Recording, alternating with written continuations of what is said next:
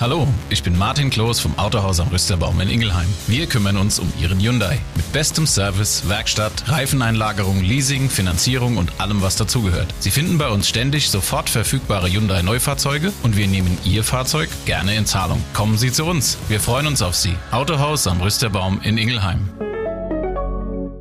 Als Recherchequelle für diese Folge von Abgrundtief ist ausdrücklich nicht nur unser eigenes Archiv, sondern auch die mehrteilige Doku auf den Spuren von Dr. Mord zu nennen. Sie stammt aus der ARD-Reihe Crime Time und wurde produziert vom Hessischen Rundfunk. Für das Erste, also wenn euch der Fall interessiert, auch eine absolute Empfehlung, euch das noch anzuschauen. Gibt's in der Mediathek. Abgrundtief. Der True Crime Podcast der VRM. Ärzte gehören zu einer der beachtetsten Berufsgruppen überhaupt. Götter in Weiß werden sie genannt und wir begeben uns vertrauensvoll in ihre hoffentlich heilenden Hände. Alle unsere Wehwehchen, Probleme und vielleicht auch unangenehmen oder peinlichen Probleme vertrauen wir ihnen an. Sie sind da, um uns zu helfen. Sie haben sogar teils unter dem hippokratischen Eid geschworen, ihr Leben in den Dienst der Menschlichkeit zu stellen und das Wohlergehen ihrer Patientinnen und Patienten als oberstes Anliegen zu haben. Aber dass Aussagen unter Eid nicht zwingend auch der Wahrheit entsprechen, das wissen wir natürlich von etlichen Gerichtsverhandlungen, in denen gelogen wird, die Unschuld beteuert wird und es mit der Wahrheit auch sonst nicht immer so ganz genau genommen wird. Aber Ärzte sind ja in der Regel keine Straftäter, von denen man so etwas erwarten würde. Dementsprechend fassungslos macht auch unser heutiger Fall, in dem genau das passiert ist. Und zwar nicht nur einmal. Und damit herzlich willkommen zu einer neuen Folge von Abgrundtief, dem True Crime Podcast der VRM. Hier bei uns geht es um Verbrechen in all ihren unterschiedlichen Formen und Ausführungen. Trotzdem haben alle unsere Fälle etwas gemeinsam. Ja, sie enden meist tödlich. Aber sie spielen sich auch allesamt in unserer Region ab. Denn zwischen Worms und Wetzlar ist schon so einiges passiert, was auch mich bei der Recherche immer wieder staunen lässt. Und da ist der heutige Fall ein wirklich gelungenes Beispiel für. Mein Name ist Thomas Schmidt, ich bin Digitalreporter bei der VRM und ich habe heute einen Fall für euch, der den Namen Dr. Mord trägt. Und der beginnt 1984. Weihnachten ist gerade vorbei. In zwei Tagen ist auch schon wieder Silvester. Es herrscht eine gewisse Müßiggängigkeit in der Gemeinde Höchst im Odenwald. Rund 10.000 Einwohner hat die Gemeinde, deren bekanntester Sohn der Tischtennisprofi Timo Boll ist. Aber diese feiertägliche Stimmung, diese Ruhe wird unterbrochen. Zumindest erst einmal für die Einsatzkräfte der Freiwilligen Feuerwehr der Gemeinde. Gegen 15 Uhr geht bei ihnen ein Notruf ein. Aus dem Dach eines Gebäudes in der Bismarckstraße in der gleichnamigen Kleinstadt Höchst steigt Rauch herauf. Und die Feuerwehr ist dann auch recht schnell vor Ort. Die sehen den Rauch. Flammen sind aber erstmal keine zu erkennen. Es ist eine relativ große Arztpraxis, die von dem Feuer betroffen ist. Und schon die ersten Kräfte der Feuerwehr, die sich Zugang zu den verschlossenen Räumen verschaffen, die merken, hier stimmt irgendwas nicht. Überall waren lange Bahnen aus Papier zu sehen. Das sind diese Rollen, die in einer Arztpraxis auf die Liege gelegt werden, damit jeder Patient quasi einen frischen Bezug, so einen sauberen Untergrund unter sich hat, auf den er sich dann legen kann. Und die waren nun hin und her verlegt worden hinter dem Empfang. Dann die nächste Sache, die den Einsatzkräften komisch vorkommt, das waren viele Schubladen. Darin sind die Patientenakten untergebracht und die hat irgendjemand alle so treppenförmig ausgezogen und die qualmen auch so ein bisschen vor sich hin. Das scheint eine der Ursachen für den Einsatz zu sein. Es glimmt in den Schubladen mit den Patientenakten. Und als ob das noch nicht seltsam genug ist, entdeckt die Feuerwehr dann auch noch einen Elektrokocher, der wiederum an eine Zeitschaltuhr angeschlossen ist. Davon ausgehend geht dann eine Schwarzpulverspur in die Räume der Praxis. Und nicht nur das, das geht sogar durch ein riesiges Loch, das in eine der Praxiswände geschlagen wurde und führt in das Nebengebäude. In diesem Nebengebäude wohnt der Eigentümer des ganzen Komplexes, also der Mann, dem auch die Arztpraxis gehört. Der hier praktizierende Arzt hat sich da also nur eingemietet. Und als die Feuerwehrleute der Spur aus Schwarzpulver, aus Papierbahnen, aus Verwüstung dann folgen, finden sie den Vermieter auch. Er liegt tot am Boden neben seinem Bett. Hose und Unterhose sind heruntergelassen, das Oberteil ist hochgeschoben, und dem Mann läuft Blut aus der Nase oder vielmehr ist da rausgelaufen, denn als er gefunden wird, hat sich unter seinem Kopf schon eine ganze Lache gebildet. Und klar, als wären diese Bahnen an Papier und Schwarzpulver noch nicht seltsam genug, hier kommt dann allerspätestens die Polizei ins Spiel. Und die vermutet da natürlich einen Zusammenhang. Dieser Wanddurchbruch, der war ganz frisch. Die Todesursache des Eigentümers nicht zu erkennen und das Feuer, da deutet ja auch alles auf Brandstiftung hin. Aber was hier, warum, wie und von wem initiiert wurde, das ist erstmal ein komplettes Rätsel für alle, die da im Einsatz sind. Und um das zu lösen, versucht die Polizei erst einmal alles über das Opfer herauszufinden. Das ist aber gar nicht so leicht, denn der Vermieter hat sehr zurückgezogen gelebt. Mit dem Personal der Arztpraxis hat er sich immer gut verstanden, hat dort auch dann kleine Hausmeistertätigkeiten ausgeführt und ist da auch des öfteren Mal für einen Plausch und für eine Tasse Kaffee vorbeigekommen. Aber ansonsten hat er sein Haus eigentlich kaum verlassen und soll eher ängstlich gewesen sein. Wie die Obduktion etwas später ergibt, ist der Vermieter an seinem eigenen Blut erstickt. Nicht nur unterhalb des Kopfes hat sich Blut angesammelt, es ist auch aus der Nase in die Luftröhre geflossen und hat dort die Atemwege verstopft. Das erklärt am Ende zwar die Ursache, aber nicht, durch was die herbeigerufen wurde. Also ist er vielleicht hingefallen, ohnmächtig geworden und dann lief das Blut nur so in Strömen oder gab es einen Schlag, gab es eine Stichverletzung, das kann zunächst einmal nicht herausgefunden werden. Gleichzeitig untersuchen Ermittler natürlich auch die Praxis und die Wohnräume und stellen fest, dass die Türen sowohl zum Haus als auch der Praxis verschlossen waren. Man geht aber trotzdem nicht davon aus, dass der Eigentümer selbst den Brand gelegt hat. Außerdem ist dann noch aufgefallen, dass die medizinischen Geräte alle aus den Behandlungszimmern in den Flur geschoben wurden und auf die liefen auch die Papierbahnen zu. Von denen hat man dann auch herausgefunden, dass sie in Benzin getränkt waren. Und von dort in alle Schränke, also eigentlich scheint hier der Plan ganz klar. Da wollte jemand sicher gehen, dass sich das Feuer überall hin ausbreitet und von der Praxis nichts mehr übrig bleibt. Nur, es gab zu wenig Sauerstoff in den Räumen. Wenn der oder die Täter einfach ein Fenster geöffnet hätten oder nur gekippt oder sonst irgendwie für eine Luftzufuhr gesorgt hätten, dann wäre das Gebäude wahrscheinlich lichterloh in Flammen geraten und damit auch die Wirkungsstätte von Dr. R. Der kommt erst am Abend in diese völlig chaotische Szenerie. Er wird beschrieben als am Boden zerstört. Er soll nahezu hysterisch in Tränen ausgebrochen sein. Ich meine, klar, das war sein Leben und da hat er auch unglaublich viel Geld und auch noch mehr Zeit investiert.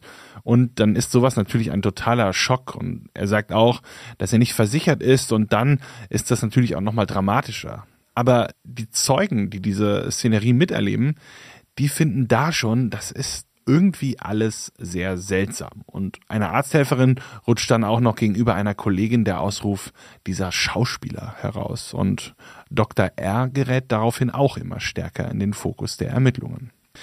Denn es scheint klar, diese Brandstiftung, die kann ja fast nicht von einem Außenstehenden verursacht worden sein. Man müsste sich ja Zugang verschafft haben und auch ordentlich Zeit gehabt haben, alle Geräte rauszuräumen, diese Bahnen zu legen, die in Benzin zu tränken und das ist schwer vorzustellen. Außerdem hat man ja auch keine Einbruchsspuren gefunden und die Türen waren sogar noch verschlossen, also schon sehr, sehr seltsam die ganze Begebenheit.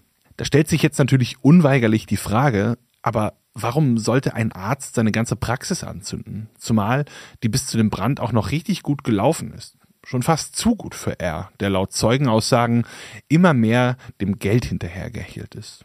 Dicke Autos, teure Kunstwerke und ein Verhalten, als gehöre ihm die Stadt, das hört man so hinter vorgehaltener Hand. Für die Polizei ist der Mann aber trotzdem interessant und er wird natürlich auch verhört. Es dauert nicht lange, bis herauskommt, die Praxis von Dr. R., die war entgegen von dem, was er zuerst gesagt hat, sehr wohl versichert. Und diese Versicherung, die wurde erst kurz vor dem Brand abgeschlossen und sogar noch erhöht. Eine Million für das Inventar, noch einmal 600.000 Euro für den Betriebsausfall. Und damit hätte dieser Mann natürlich ein Motiv. Geld.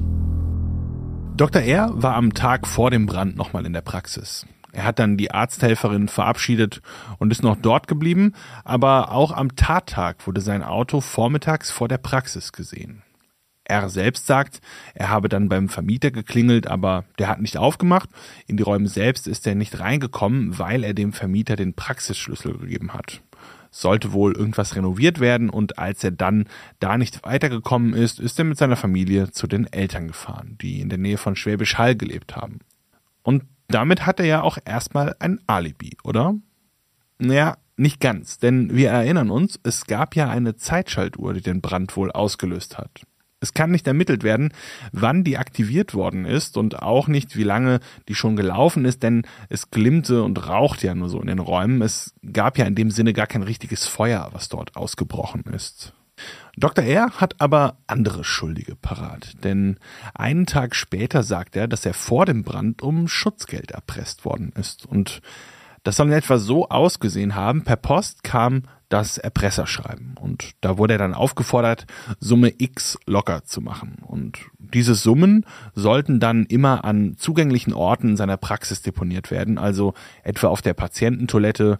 Da sagt er, da hat er die Umschläge hinter den Spülkasten geklemmt oder unter einem bestimmten Tisch im Wartezimmer geklebt. Und das hat Dr. R nach eigenen Aussagen auch eine Weile so mitgemacht, dann aber irgendwann beschlossen, ich zahle nicht mehr. Ich lasse mich nicht mehr erpressen. Und jetzt vermutet er natürlich, das muss der Erpresser gewesen sein mit dem Brandanschlag. Und andere Ärzte seien da ja auch erpresst worden.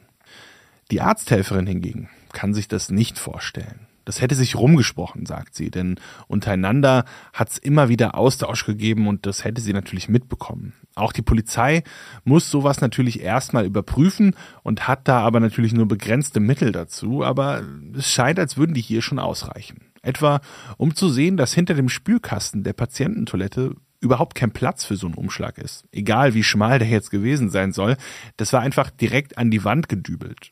Und als die Polizei das Dr. R dann mitgeteilt hat, ja, dann war das alles ein Versehen. Das hat er natürlich ähm, ganz anders gemeint. Dann oben unter die Abdeckung des Spülkastens, da hätte er die Briefe dran geklebt. Aber auch das scheint der Polizei recht unrealistisch, denn die Briefe wären nass geworden und hätten auch an dieser feuchten Unterseite wahrscheinlich ohnehin nicht gehaftet. Damit konfrontiert ist Dr. R dann ziemlich ungehalten geworden. Es wäre ja auch egal, er kann sich da jetzt nicht mehr an jedes Detail erinnern, aber er ist erpresst worden und seine Geschichte im Grunde wahr. Sehr überzeugend ist er dabei aufgetreten, fast schon überheblich und er erzählt einfach immer wieder neue Stories, die aber immer wieder widerlegt werden können.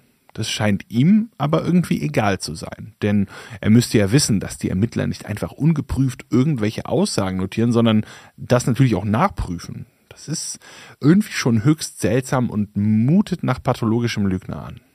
Und das macht die Polizei stutzig. Die Staatsanwaltschaft beantragt einen Durchsuchungsbeschluss für die Wohnung und für die Praxis des Arztes und auch sein Telefon wird dann abgehört. Irgendwas stimmt mit diesem Mann nicht. Da ist man sich relativ sicher. Und bei der Durchsuchung wird dann auch etwas ganz Interessantes gefunden, nämlich Baupläne. Baupläne scheinbar für eine neue Praxis in München. Hat der Arzt also schon geplant, höchst demnächst zu verlassen?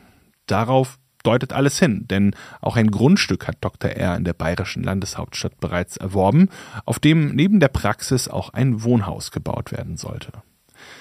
Dass Bauen nicht günstig ist, das weiß jeder. Dass ein Grundstück und dieser Bau in München sehr, sehr teuer sein kann, auch das lässt sich erahnen. 1,6 Millionen etwa. Denn diese Summe finden die Ermittler bei der Durchsuchung in den Finanzierungsunterlagen von einer Bank. Und bei der Kostenaufstellung, da ist ja auch immer ein Baustein das Eigenkapital. Natürlich ist das auch bei Dr. R so. Aber auffällig sind dann da noch zwei Posten, die er mit V1 und V2 benannt hat. Und die haben genau die Summe, die die Versicherung im Vertrag für den Brand der Praxis zugesichert hatte. Zufall oder liegt es hier nahe, dass V für Versicherung steht? Auch ein Beil wird in seinem Keller gefunden. Es hat auffällige weiße Abnutzungsspuren. Kommen die etwa von dem Mauerdurchbruch? Auch hierfür hat Dr. R eine Geschichte parat. Er hat damit seinen Weihnachtsbaum für den Ständer angepasst. Dabei ist er dann auch ein paar Mal abgerutscht. Der Baum soll auf so einem weißen Bimsstein gelegen haben und dann hat er eben ein paar Mal daneben gehauen und daher kommen diese weißen Anhaftungen auf dem Beil. Ist ein schöner Zufall irgendwie, oder? dass es wirklich für alles eine Erklärung gibt. Das Landeskriminalamt aber glaubt nicht an Zufälle und untersucht die Axt dann noch ein bisschen gründlicher und kann auch zweifelsfrei nachweisen, dass mit dieser Axt an dem Wanddurchbruch zwischen Praxis und Wohnräumen des Vermieters gearbeitet wurde. In diesem Moment spricht also einiges gegen Dr. R. Er hat ja auch ein Motiv, Versicherungsbetrug. Was die Leiche des Vermieters damit zu tun hat, das ist erstmal noch unklar. Für die Staatsanwaltschaft ist der Arzt mit ziemlicher Sicherheit der Täter. Aber es braucht natürlich Beweise, um Anklage zu erheben. Fieberhaft suchen alle Beteiligten nach weiteren Spuren, um Dr. R zu überführen. Was ist in den Praxisräumen passiert? Wie kam der Vermieter zu Tode? Das sind alles noch viel zu viele Ungereimtheiten, um eine Anklage wegen Mordes zu erheben. Was aber möglich ist, versuchte schwere Brandstiftung. Das, so ist man sich sicher, kann man dem Arzt nachweisen und so wird Anklage erhoben. Aber die Mordermittlungen müssen gleichzeitig fallen gelassen werden, was die Beteiligten alle sehr frustriert. Hinzu kommt, dass Dr. R auf freiem Fuß bleiben und seine Praxis weiter betreiben darf. Es besteht keine Fluchtgefahr und die Patienten bleiben ihm treu, die Praxis läuft gut und der Mediziner genießt unter ihnen ja auch einen wirklich guten Ruf. Den hat er aber nicht unter den Ermittlern. Und der verschlechtert sich auch noch weiter, als noch lange vor dem eigentlichen Prozessbeginn etwas entdeckt wird. So liegen die Mordermittlungen zwar erst einmal auf Eis, aber nach der genauen Todesursache wird abseits davon natürlich auch weiterhin geforscht. Und das geschieht unter anderem in der Frankfurter Rechtsmedizin. Die haben dort unter anderem auch verschiedene Gegenstände aus der Praxis von Dr. R untersucht und dabei ist ihnen eine benutzte Spritze besonders aufgefallen.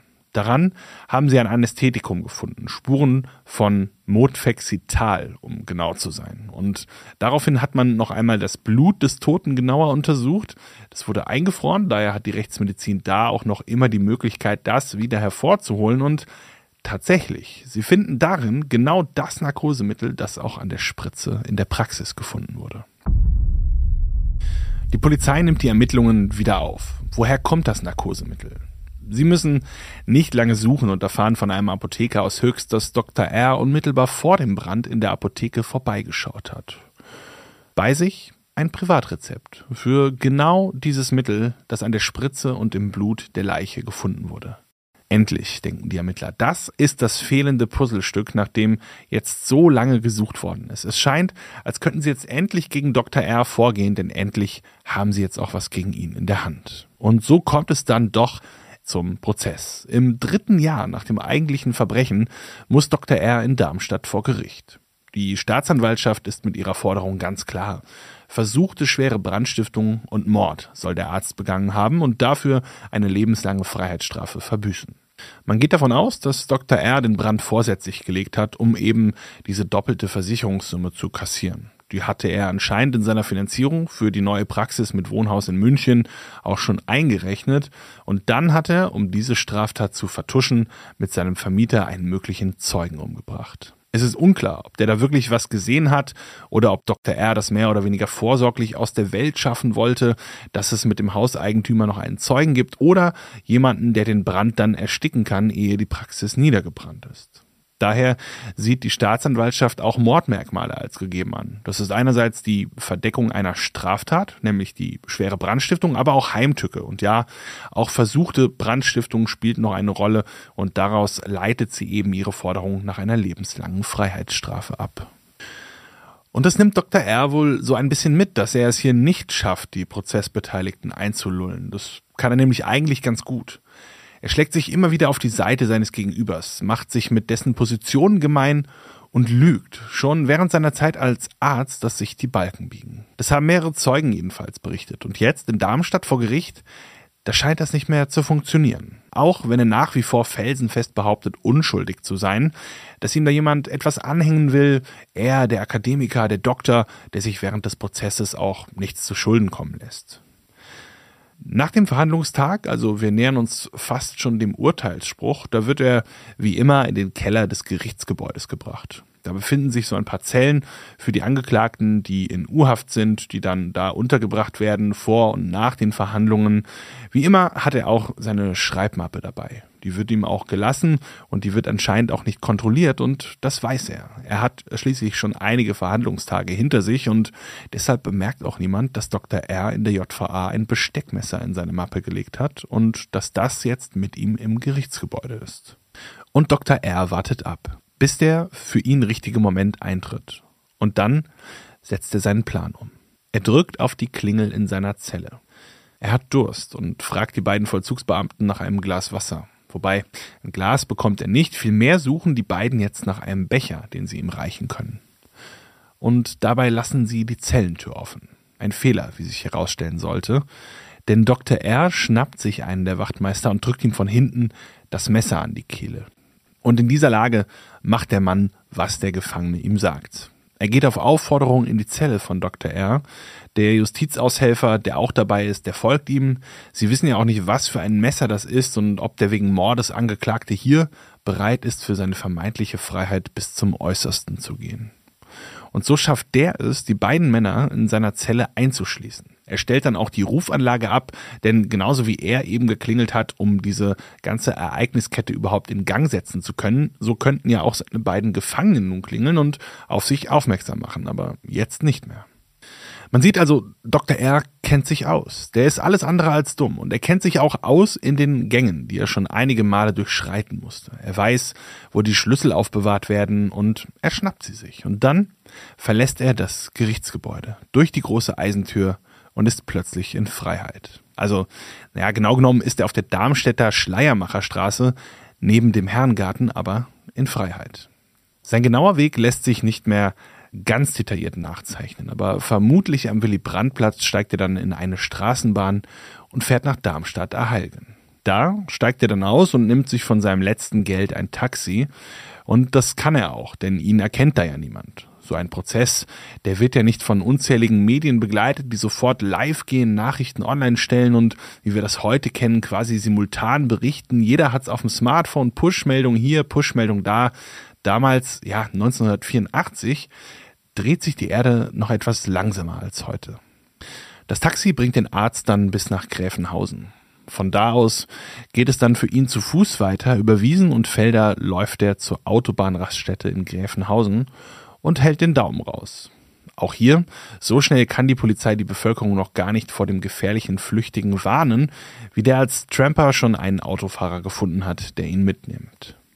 Natürlich wird trotzdem sofort eine Öffentlichkeitsfahndung veranlasst, als klar wird, dass der Gefangene geflohen ist. Aber die Fahndungsplakate, die müssen ja erstmal noch gedruckt werden. Mit Foto und Details versehen wird auf diesen Plakaten eine Belohnung von 5000 Mark versprochen für diejenigen, die Hinweise auf den Verbleib geben können, der zur Ergreifung von Dr. R führt. Auch warnt der Text davor, dass er im Besitz einer scharfen Schusswaffe sein könnte, was sich dann glücklicherweise aber nicht bewahrheiten sollte.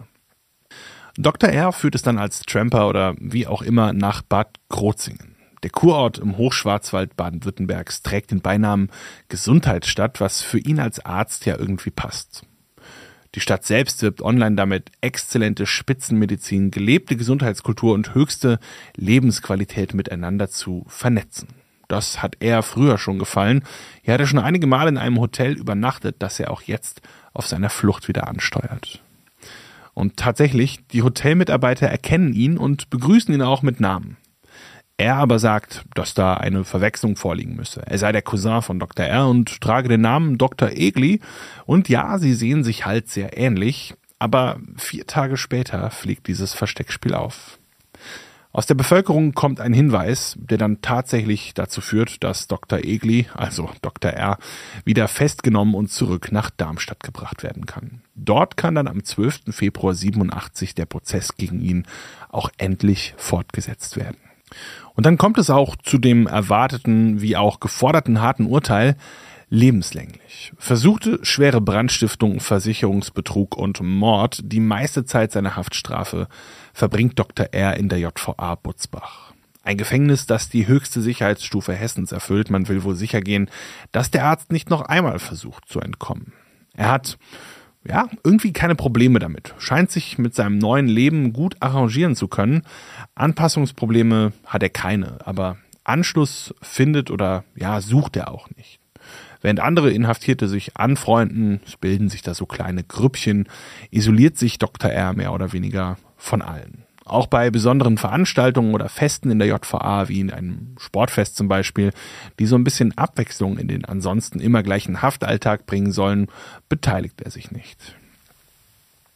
Er arbeitet in Haft zunächst in der Schuhmacherei, aber das gefällt ihm dann nicht mehr so, weil die Arbeit doch sehr seine Hände in Mitleidenschaft zieht.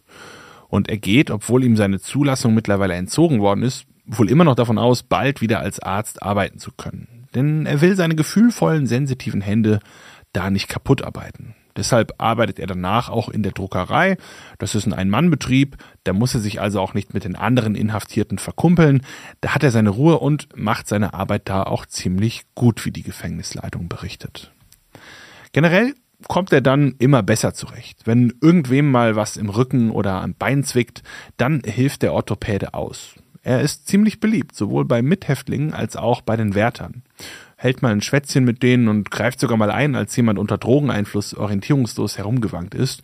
Da hat ein Beamter die Zelle von Dr. R geöffnet und ihm dann um Rat oder um Hilfe gebeten und das hat er dann auch gemacht. Und er greift sogar ein, als zwei Inhaftierte mit Messern auf ihre Aufseher losgehen. Dafür bekommt er dann sogar ein offizielles Anerkennungsschreiben vom Leiter der Butzbacher JVA. Also vorbildliche Akte eigentlich, die Dr. R aus seiner Zeit dort vorweisen kann, oder? Der Anstaltspsychologe sieht das aber ganz anders. Er attestiert dem Arzt eine schwere narzisstische und eine antisoziale Persönlichkeitsstörung und eine sogenannte histrionische Persönlichkeitsstörung, ein riesiger Geltungsdrang, kombiniert, Zitat, ein bösartiger Narzissmus. Und das zeichnet sich aus durch ein hohes Maß an Selbsthass, der dann aber auf andere projiziert wird. Und das erklärt auch die Gewaltbereitschaft von Dr. R. Dieses hohe Maß an Destruktivität, das er wahrscheinlich schon seit seiner Jugend aufgebaut hat, vielleicht in der frühen Kindheit. Der Psychologe vermutet, dass es schon in dieser frühen Zeit seines Lebens eine Konstellation gegeben haben muss, die ihn überdurchschnittlich belastet hat. Und damit war sein Weg wie vorbestimmt. Nichtsdestotrotz in der JVA lässt sich Dr. R nichts zu Schulden kommen. Verhält sich eher vorbildlich, das haben wir ja eben gehört, und so entstehen, wenn sie denn angefertigt werden, positive Gutachten über den Mörder. Und deshalb wird der Vollzug für ihn auch gelockert. Man sieht da keine Gefahr einer Flucht oder dass er gar nochmals morden könnte.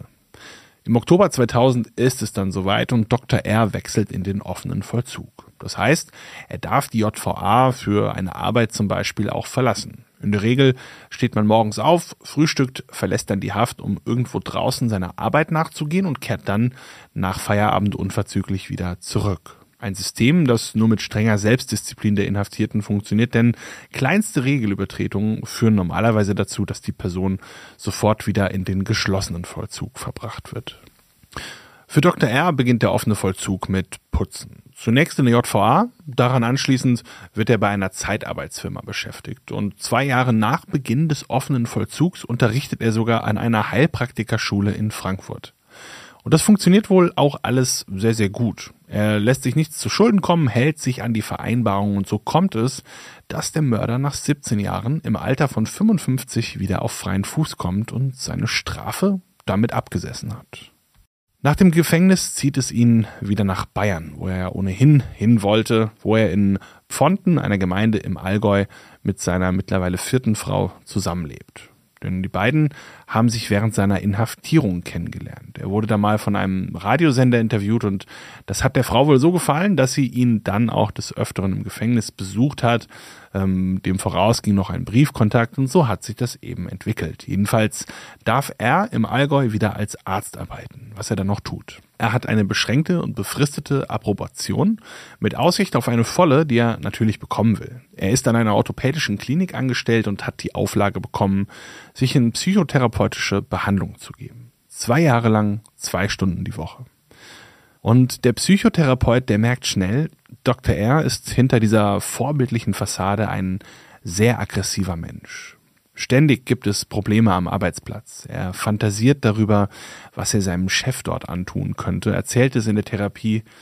Es gibt Beschwerden von seiner Frau, dass er sie bedrohe. Also man merkt, da ist so einiges, was in dem wohl schlummert. Er hat einen Hang zur Grausamkeit. Mitgefühl ist ihm völlig fremd und er ist ein Psychopath. Das sind nur drei Zitate, die sein Therapeut öffentlich über Dr. R. gegeben hat.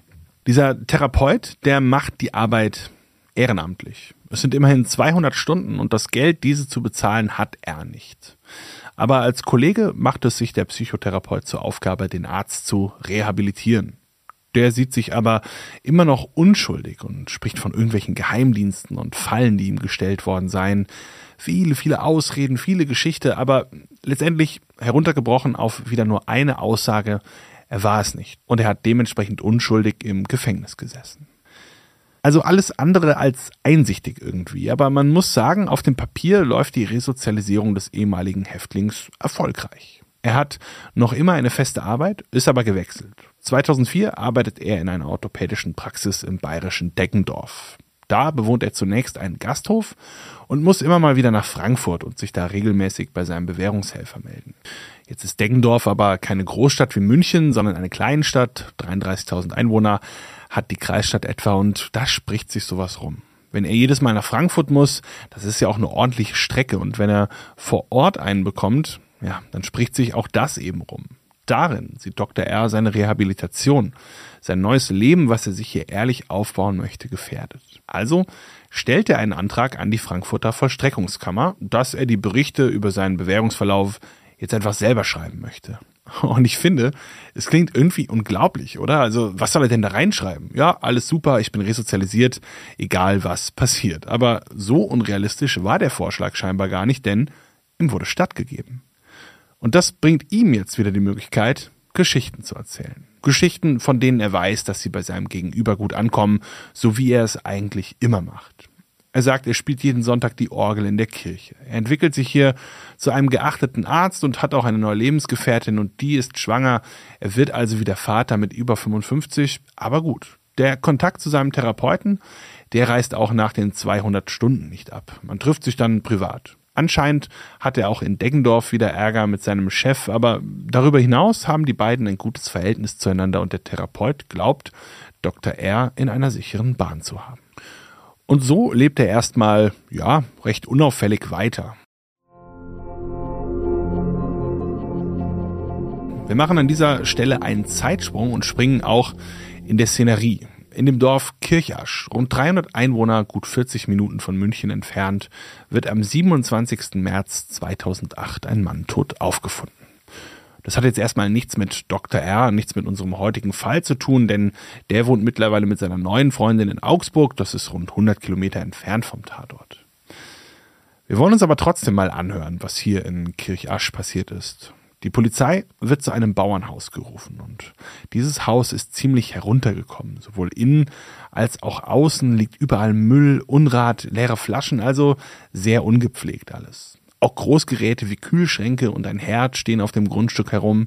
Im Inneren, ja, das könnt ihr euch jetzt ungefähr so vorstellen wie in diesen Dokus, in denen Messi-Häuser gezeigt werden. Komplett zugemüllt. Es gibt kaum Platz, sich zu bewegen und es liegt einfach überall Krempel.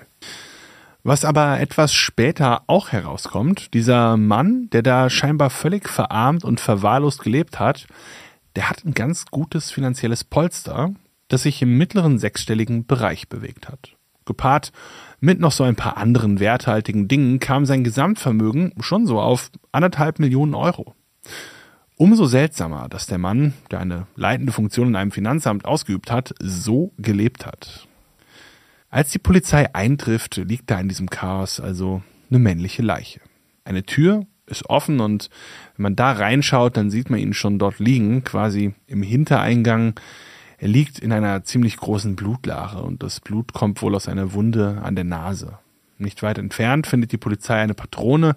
Es ist also geschossen worden und die Polizei geht auch gleich von einem Tötungsdelikt aus.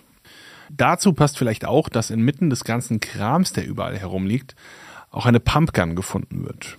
Die liegt auch draußen in der Nähe des Hintereingangs, nur einen Meter von der Leiche entfernt etwa. Es befindet sich auch ein Blutspritzer darauf und man geht davon aus, dass das dort abgelegt worden ist. Und man weiß nicht so genau warum. Vielleicht sollte es so aussehen, als hätte sich der Bewohner des alten Hauses selbst hingerichtet. Wenn dem so sein sollte, dann war das aber eine ziemlich stümperhafte Ausführung dieser Idee, denn erschossen wurde der Mann ja, klingt makaber, aber recht sauber. Es gab nur einen Schuss, nur ein Projektil und nur eine Eintrittsstelle. Später bei der Obduktion stellt sich heraus, dass der Mann von hinten erschossen wurde. In den Kopf und vorne an der Nase, da war der Austritt. Wenn man aber so eine Schrotflinte abfeuert, dann streut das, dann kommt da das namensgebende Schrot daraus. Also, nee, da stimmt irgendwie nichts. Der Plan geht nicht auf. Weiter kommt bei der Obduktion heraus, dass jemand den Mann von oben, von einer Treppe herab erschossen haben muss und der Todeszeitpunkt plus minus am Ostermontag gelegen haben muss. So, und wo es eine Leiche gibt, wo es einen Mord gibt und wo es eine Obduktion gibt, klar, das wisst ihr auch, da wird dann natürlich auch von der Polizei ermittelt. Und die haben dann die Aufgabe, sich durch dieses unglaublich zugemüllte Haus zu wühlen, auf der Suche nach Hinweisen, wer dem Toten das angetan haben könnte. Was sie dabei unter anderem finden, ist das Testament des Toten. Handgeschrieben. Und das besagt, dass das gesamte Vermögen an eine Frau geht. Alleinerbin also. Die Frau ist eine Kollegin des Verstorbenen, mit der er sich wohl gut verstanden hat. Und das war relativ kurz und knapp geschrieben und sinngemäß steht darin, dass eben diese Frau Alleinerbin ist, alle früheren Vereinbarungen hinfällig sind und das gesamte Zitat Immobilien und Anlagevermögen erbt. Kinder oder sonstige Erben gab es dann nicht. Also das erscheint jetzt nicht komplett ungewöhnlich, weil auch das finden Ermittler heraus. Der Tote hat seiner Kollegin zu Lebzeiten auch mal ein Darlehen gegeben und man kann sagen, die beiden, die waren befreundet. Aber da will man natürlich trotzdem auch in diese Richtung nachforschen und ermitteln, zumal gleich mehrere solcher Testamente gefunden werden, also vielleicht doch irgendwas seltsam daran. Aber die Frau suchen, die als Alleinerbin im Testament bedacht worden ist, das muss die Polizei nicht, denn die meldet sich kurz nach dem Tod des Mannes selbst bei der Polizei in Erding. Sie ist dabei komplett aufgelöst und dann übernimmt ihr Freund das Telefonat, um ruhig erzählen zu können. Es sei ja möglich, dass der Mann von irgendwelchen Afrikanern umgebracht wurde und solche Verdachtsmomente hat der Freund da platziert. Dabei kann er zu diesem Zeitpunkt noch gar nicht wissen, wie der Mann ermordet worden ist. Das ist da schlicht noch nicht kommuniziert worden. Also stattet die Polizei ihm auch mal einen Besuch ab in Augsburg, wo er in einer Arztpraxis arbeitet. Und ihr ahnt es vielleicht, spätestens jetzt, dieser Mann ist unser Dr. R. Zufälle gibt's. Der Tote war ein guter Freund von ihm, hat ihn, so sagt er der Polizei, vor ein paar Tagen noch besucht. Ein Verdacht gegen ihn hat man zu dem Zeitpunkt nicht. Auch seine Vorgeschichte kennt man da noch nicht. Aber er könnte natürlich ein wichtiger Zeuge sein, wenn er ihn vor kurzem noch gesehen hat. Und so sei der Tote bei ihm und seiner Freundin in Augsburg gewesen. Im Gepäck die Pumpgun, die man gefunden hat. Dr. R. soll sich die doch mal genauer anschauen, mit der stimmt irgendwas nicht. Er hat sie dann aber wohl nicht angefasst. Dr. R. will ja nicht wieder ins Gefängnis und mit Schusswaffen nichts zu tun haben. Interessant ist aber, dass eine Bekannte ihm erzählt habe, dass der Tote zu Lebzeiten bedroht wurde. Er habe komische Geschäfte gemacht und die flogen ihm dann gegen Ende seines Lebens wohl um die Ohren. Aber was können die Beamten darüber am Tatort herausfinden? In puncto DNA oder ähnliches scheint da nichts zu holen. Aber auf einem Tischtuch finden sie eine recht große Blutspur, daneben eine Zeitung und darauf ein Putzlumpen, der auch blutverschmiert ist. Und das sieht ganz danach aus, als hat damit jemand versucht, die Blutspur zu beseitigen. Also doch DNA-Material? Ja, man kann tatsächlich die DNA einer weiblichen Person ausmachen, hat dann aber keinen Treffer in irgendeiner Datenbank. Der naheliegende Verdacht, der sich mir da direkt aufdrängt, Alleinerbin, Frauenblut. Aber nein, es stammt auch nicht von der neuen Lebensgefährtin von Dr. R., die das Vermögen des Toten erben soll. Was dann auch noch festgestellt wird, beide Türen waren verschlossen, sowohl vorne als auch hinten. Der Täter muss also in das Haus gelassen worden sein. Jedenfalls gibt es weder Einbruch noch Kampfspuren. Da hat sich also niemand gewaltsam Zutritt verschafft und das ist komisch, denn die Nachbarn haben allesamt gesagt, der hat nie jemanden in sein Haus gelassen. Ich meine, wenn man weiß, wie es darin aussieht, dann wundert das ja jetzt auch nicht, aber seinen Mörder soll er dann ausgerechnet doch reingelassen haben? Nach der Tat ging es für den dann wahrscheinlich durch die Vordertür nach draußen, denn die war abgeschlossen und unter der Fußmatte wurde der Schlüssel zu der Tür gefunden. Wer und ob da jemand rein und rausgegangen ist, dazu kann keiner der Nachbarinnen und Nachbarn etwas sagen.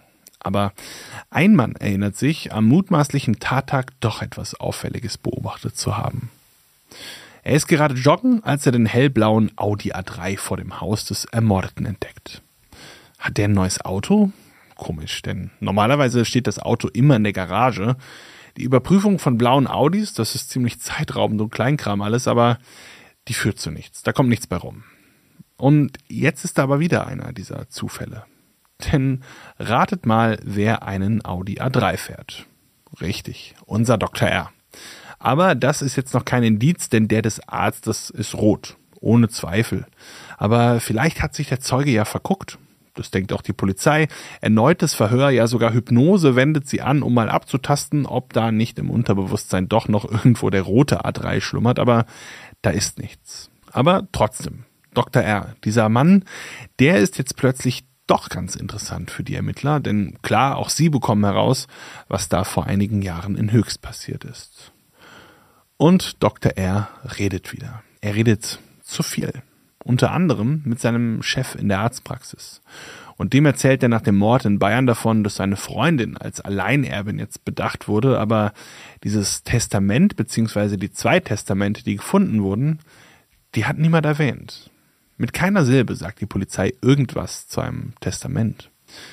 Ist das schon Täterwissen bei Dr. R? Oder war er wirklich mit dem Toten befreundet und der hat ihm vielleicht davon erzählt, wen er da bedacht hat? Diese Testamente, die lässt man dann, wie auch ein paar andere Schriftstücke vom bayerischen LKA, analysieren. Handgeschrieben, da kann ein Experte natürlich beurteilen, passt das Schriftbild zu der Schrift, mit der der Tote sonst auch geschrieben hat. Da wird also dann ein Abgleich gemacht und generell schaut sich ein Fachmann das Ganze nochmal an und entdeckt auch gleich eine erste Auffälligkeit.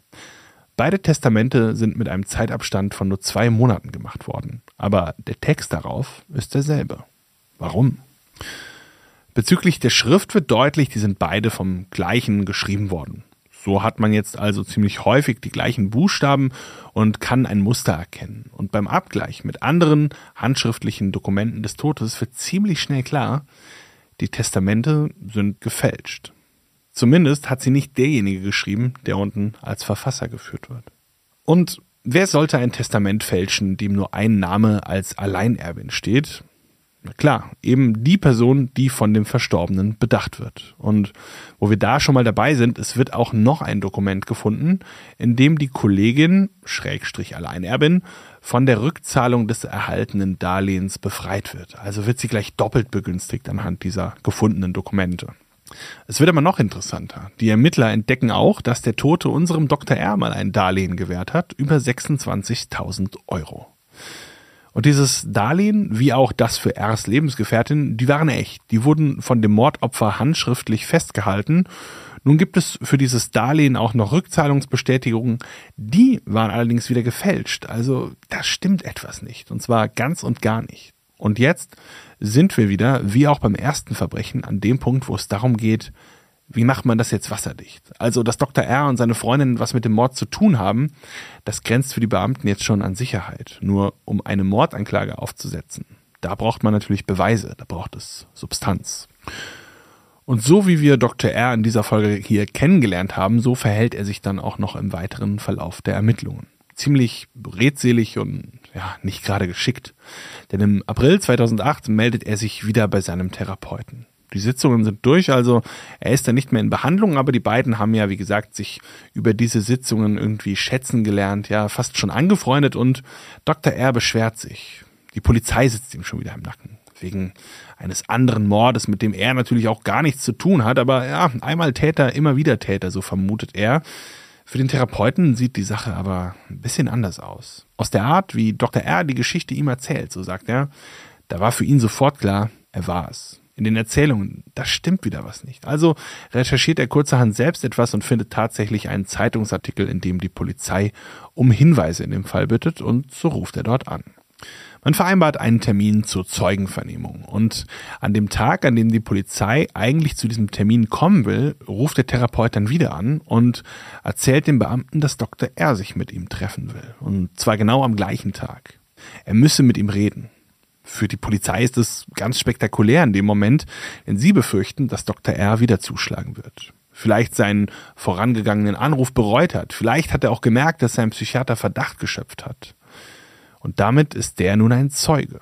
Ein Zeuge, den er aus dem Weg räumen will. Zuzutrauen ist dem alles, also sind sofort alle in Alarmbereitschaft.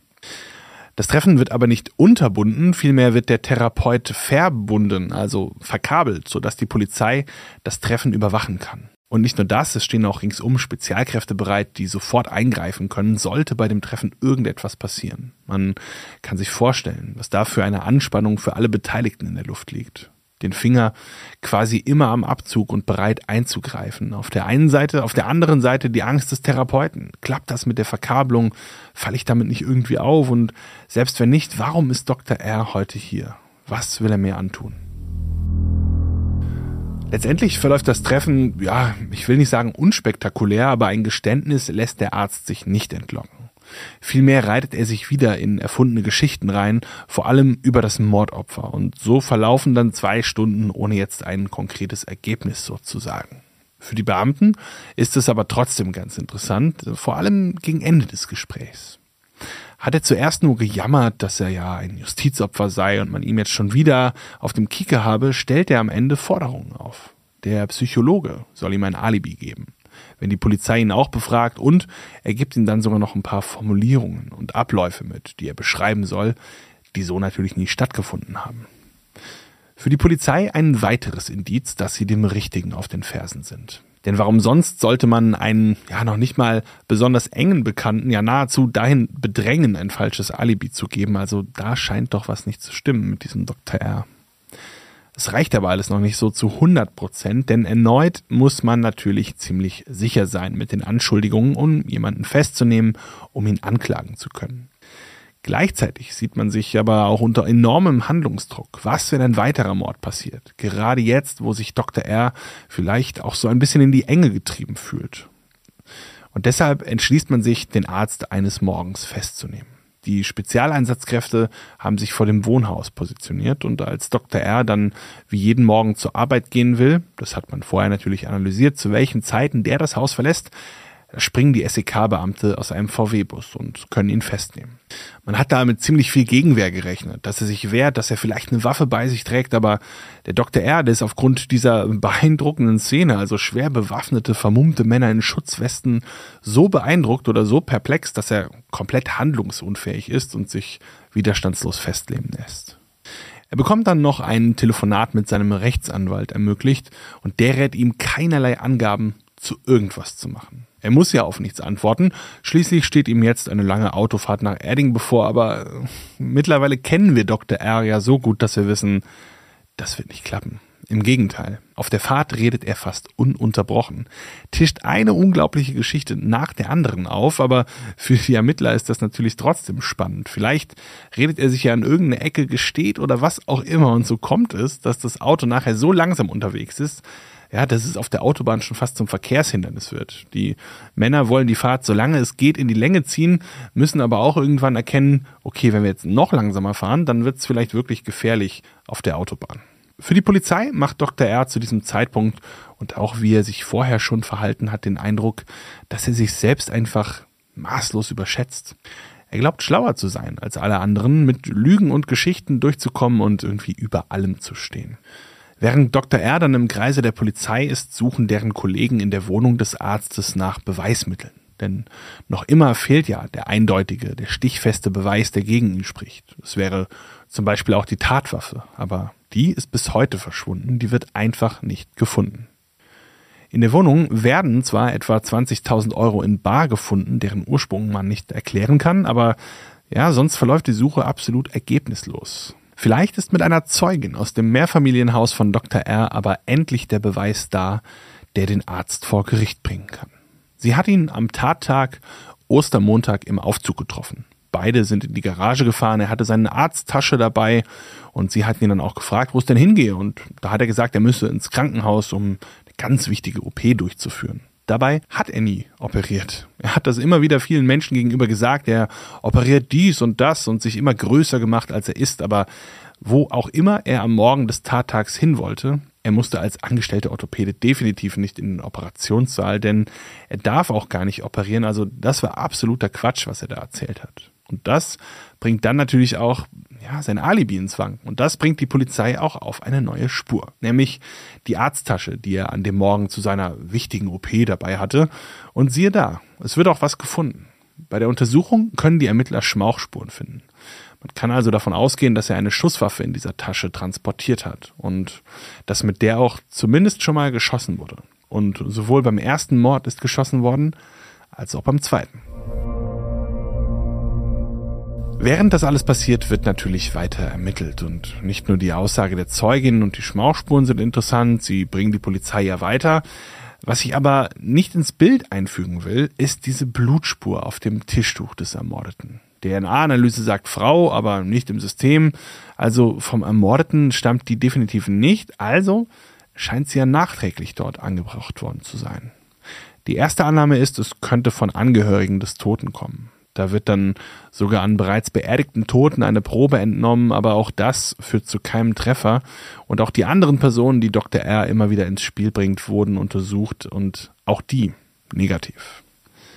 Dann kommt den Ermittlern eine Idee. Eine Idee, von der sie später sagen, dass sie jetzt auch nicht mehr genau wissen, wie sie darauf gekommen sind, aber sie sind drauf gekommen. Und sie schreiben alle Frauen an, die jemals bei Dr. R in Behandlung waren. Viereinhalbtausend Patientinnen sind das. Die bekommen dann alle Post von den Ermittlern und werden gefragt, ob sie im Rahmen ihrer Behandlung oder warum auch immer jemals Blut abgenommen bekommen haben und welche Blutgruppe sie haben. Und eine Patientin mit der richtigen Blutgruppe hat auch mal bei Dr. R Blut abgenommen bekommen und bei ihr wird dann wiederum eine DNA-Probe genommen.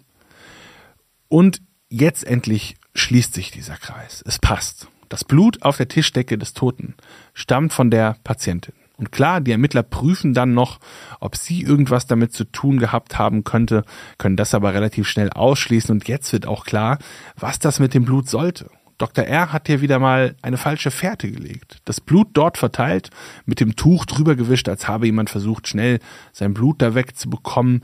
Und es ist wieder so, wie schon so oft in diesem Fall, Dr. R versucht die Polizei hinters Licht zu führen, hält sich für unglaublich gerissen und fällt am Ende doch wieder in diese Grube, die er mit sowas gegraben hat. Also Weg frei für die Mordanklage. Motive, Heimtücke und Habgier. Hinzu kommen Urkundenfälschung in sechs Fällen und Betrug in fünf Fällen. Seine Freundin wird wegen Beihilfe angeklagt, was aber wieder fallen gelassen wird, denn man geht davon aus, dass Dr. R sie mit Medikamenten betäubt hat und sie die Tat quasi komplett verschlafen hat. Das Gericht kommt dann zu einem Urteil, lebenslänglich mit anschließender Sicherheitsverwahrung. Kurz vor dem Urteil versucht er noch eine mögliche Suizidgefährdung vorzutäuschen, spritzt sich dann auch noch zu viel Insulin, er ist Diabetiker, dann knüpft er auch noch sowas wie eine Schlinge in seiner Zelle, aber auch hier wieder ein Ablenkungsmanöver, um statt ins Gefängnis ja, vielleicht in eine psychiatrische Einrichtung gebracht zu werden oder so ähnlich. Und so kommt es dann auch, dass der Arzt im Rollstuhl das Urteil verfolgen muss und anschließend auch wieder aus dem Saal herausgeschoben wird. Und mit diesem Abgang endet auch unser heutiger Fall. Ein Fall, bei dem ein Mann, dem sich die Menschen anvertraut haben, der aufgrund seines Berufs eine gewisse Reputation hatte, zeigt, dass das Böse auch hinter der unerwartbarsten Fassade hausen kann. Also komplett verrückt, was wir hier zwischen Mord, Versicherungsbetrug, spektakulärer Flucht, einer zweiten Chance und einem weiteren Mord, das alles wohl aus Habgier hören konnten. Ich hoffe, euch hat dieser Fall genauso gefesselt wie mich. Vielen Dank, dass ihr euch die Episode bis zum Ende angehört habt. Und wenn ihr auch die nächste nicht verpassen wollt, dann abonniert unseren Podcast Abgrundtief. Bewertet ihn gerne auch. Das hilft uns sehr, sehr weiter. Und wenn ihr Fragen, Anregungen oder Feedback habt, dann schickt uns das doch gerne an audio.vrm.de. Wir freuen uns auf eure Nachrichten. Das war's für heute. Wir hören uns bald wieder, wenn ihr mögt. Bis dahin, passt auf euch auf. Abgrundtief ist eine Produktion der VRM von Allgemeiner Zeitung, Wiesbadener Kurier, Echo Online und Mittelhessen.de. Redaktion Thomas Schmidt. Produktion Mike Dornhöfer. Noch mehr spannende Geschichten, Reportagen und News aus eurer Region findet ihr auf unseren Nachrichtenportalen oder in eurer Lieblings-Podcast-App.